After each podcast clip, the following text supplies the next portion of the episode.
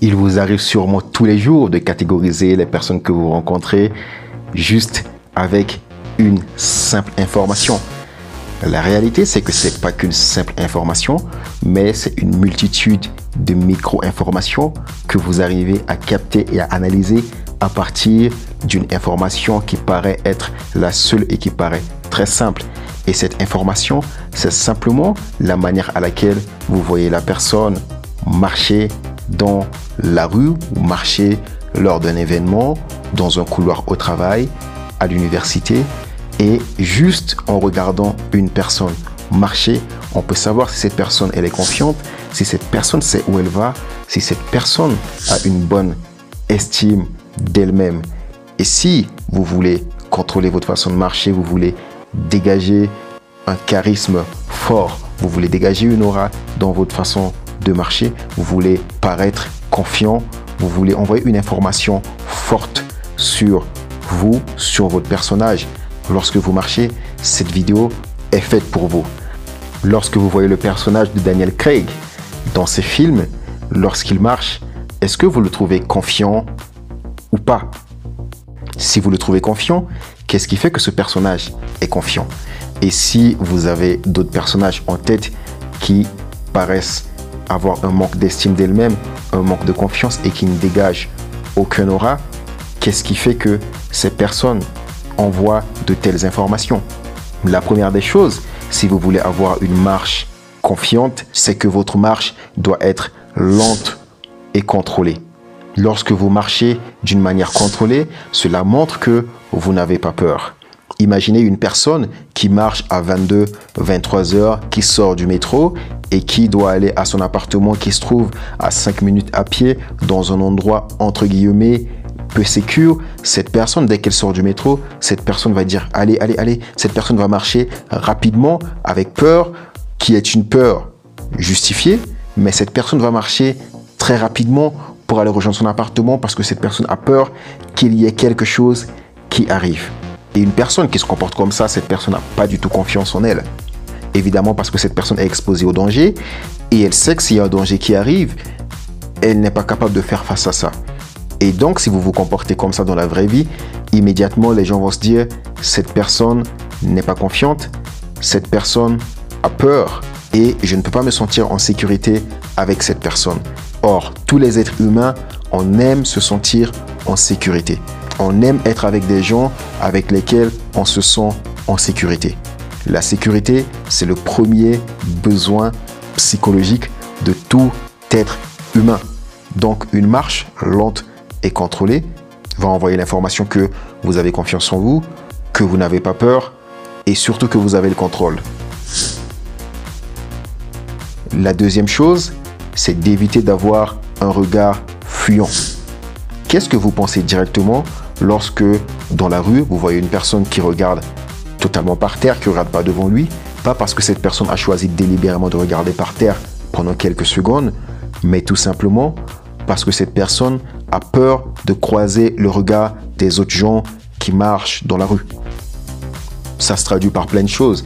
Des fois, la personne va regarder par terre, des fois, la personne va regarder un peu partout, mais surtout avoir un regard fuyant. Dès qu'il y a une personne qui la regarde, la personne va tourner son regard de l'autre côté, la personne va regarder à gauche, à droite, et ça également, ça traduit un manque de confiance en soi. La personne n'est pas du tout capable de regarder l'autre dans les yeux. On sent que c'est une personne qui est perdue.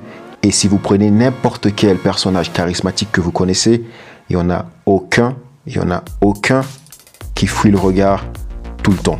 Je ne parle pas de délibérément choisir de poser son regard à un endroit spécifique parce qu'on le décide, mais je parle du fait de fuir le regard parce qu'on n'est pas capable de tenir le regard de quelqu'un. Parce qu'on n'est pas capable de regarder là où on souhaite regarder au fond de nous. Troisième chose, c'est au niveau des épaules. C'est d'avoir les épaules en arrière. Regardons encore Daniel Craig lorsqu'il marche. Il marche lentement déjà, il respecte les premières règles.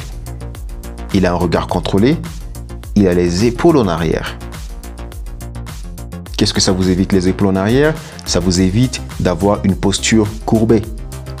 Et une posture courbée, ça ne dégage rien. Ça ne dégage aucun aura, ça ne montre aucune confiance. Même si une personne qui a le dos courbé peut avoir confiance en elle, mais c'est l'information que ça envoie. Et une chose supplémentaire, c'est que avoir l'épaule en arrière, ça va avoir un impact sur comment tu te sens. Une personne qui va avoir l'épaule en arrière, le physique bien droit, cette posture va jouer instantanément sur sa psychologie. Je vous invite à vous poser droit maintenant en regardant cette vidéo, à mettre votre épaule en arrière, à remonter la tête. Vous allez voir instantanément que votre niveau de confiance va instantanément changer. Vous allez instantanément vous sentir comme un Superman. Et évidemment, cela va se sentir dans votre façon de marcher. Vous aurez l'impression que le monde vous appartient. Maintenant, la quatrième chose, c'est au niveau de vos mains. Si vous regardez tous les personnages charismatiques, lorsqu'ils marchent, est-ce qu'ils ont les deux mains dans leur poche? Si vous regardez Daniel Craig, il a une main dans la poche, qu'il a délibérément décidé de le mettre dans la poche, et son autre main, sa main droite, est perpétuellement en mouvement d'une manière naturelle. Vous pouvez décider délibérément de mettre les deux mains dans la poche, mais il faut que ce soit une décision volontaire. La plupart du temps, les personnes mettent les mains dans la poche parce qu'ils ne savent pas quoi faire avec leurs mains. Ils se disent comment je vais faire bouger mes mains, qu'est-ce que je dois faire avec, je vais les mettre dans mes poches parce que je ne sais pas quoi avec. Sauf que qu'est-ce que ça trahit? Ça envoie l'information aux autres que vous êtes replié sur vous et que vous n'êtes pas ouvert aux échanges. Sachant que ça va également traduire une sorte de malaise parce que ça va agir sur votre psychologie. Je l'ai dit sur le point précédent, lorsque votre posture, votre démarche est confiante, ça va jouer sur votre psychologie et instantanément, vous allez dégager quelque chose. Sauf que c'est dans votre posture, c'est dans votre démarche, vous n'êtes pas confiant, ça va également jouer sur votre psychologie et vous allez paraître peu sûr de vous et peu charismatique. C'est juste des petits détails, mais des détails qui ont un impact considérable. Si vous vous souvenez de vos présentations orales, que ce soit à l'université ou même dans votre travail, lorsque vous êtes à l'aise dans vos présentations, vous faites bouger vos mains. Vous utilisez vos mains pour appuyer vos paroles. Les personnes qui ne sont pas sûres d'elles dans ces moments, qu'est-ce qu'elles font? Elles vont, mettre, elles vont croiser les deux mains derrière le dos ou elles vont les mettre dans la poche parce qu'elles ne savent pas quoi faire avec leurs mains. Si tu veux aller plus loin, tu peux recevoir mes conseils supplémentaires par email. Pour ça, il suffit de t'inscrire dans la description.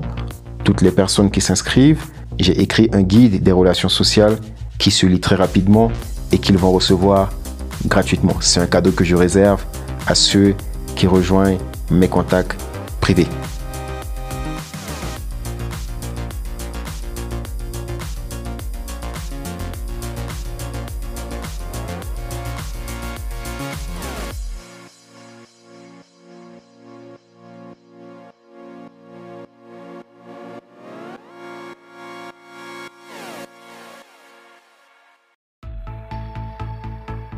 Si cet épisode t'a plu, pense à me laisser un avis sur Apple Podcast. Ça te prend moins d'une minute et ça m'aide à te produire encore des podcasts plus qualitatifs. Et si ce n'est pas encore fait, je t'invite à te rendre dans la description de ce podcast ou dans l'onglet à propos de la chaîne YouTube du podcast Au Charisme pour télécharger gratuitement les guides que j'ai prévus spécialement pour toi et pour recevoir d'autres conseils sur la psychologie humaine, les relations sociales et le networking que tu ne trouveras nulle part ailleurs. Et quant à moi, je te dis à demain dans un autre podcast.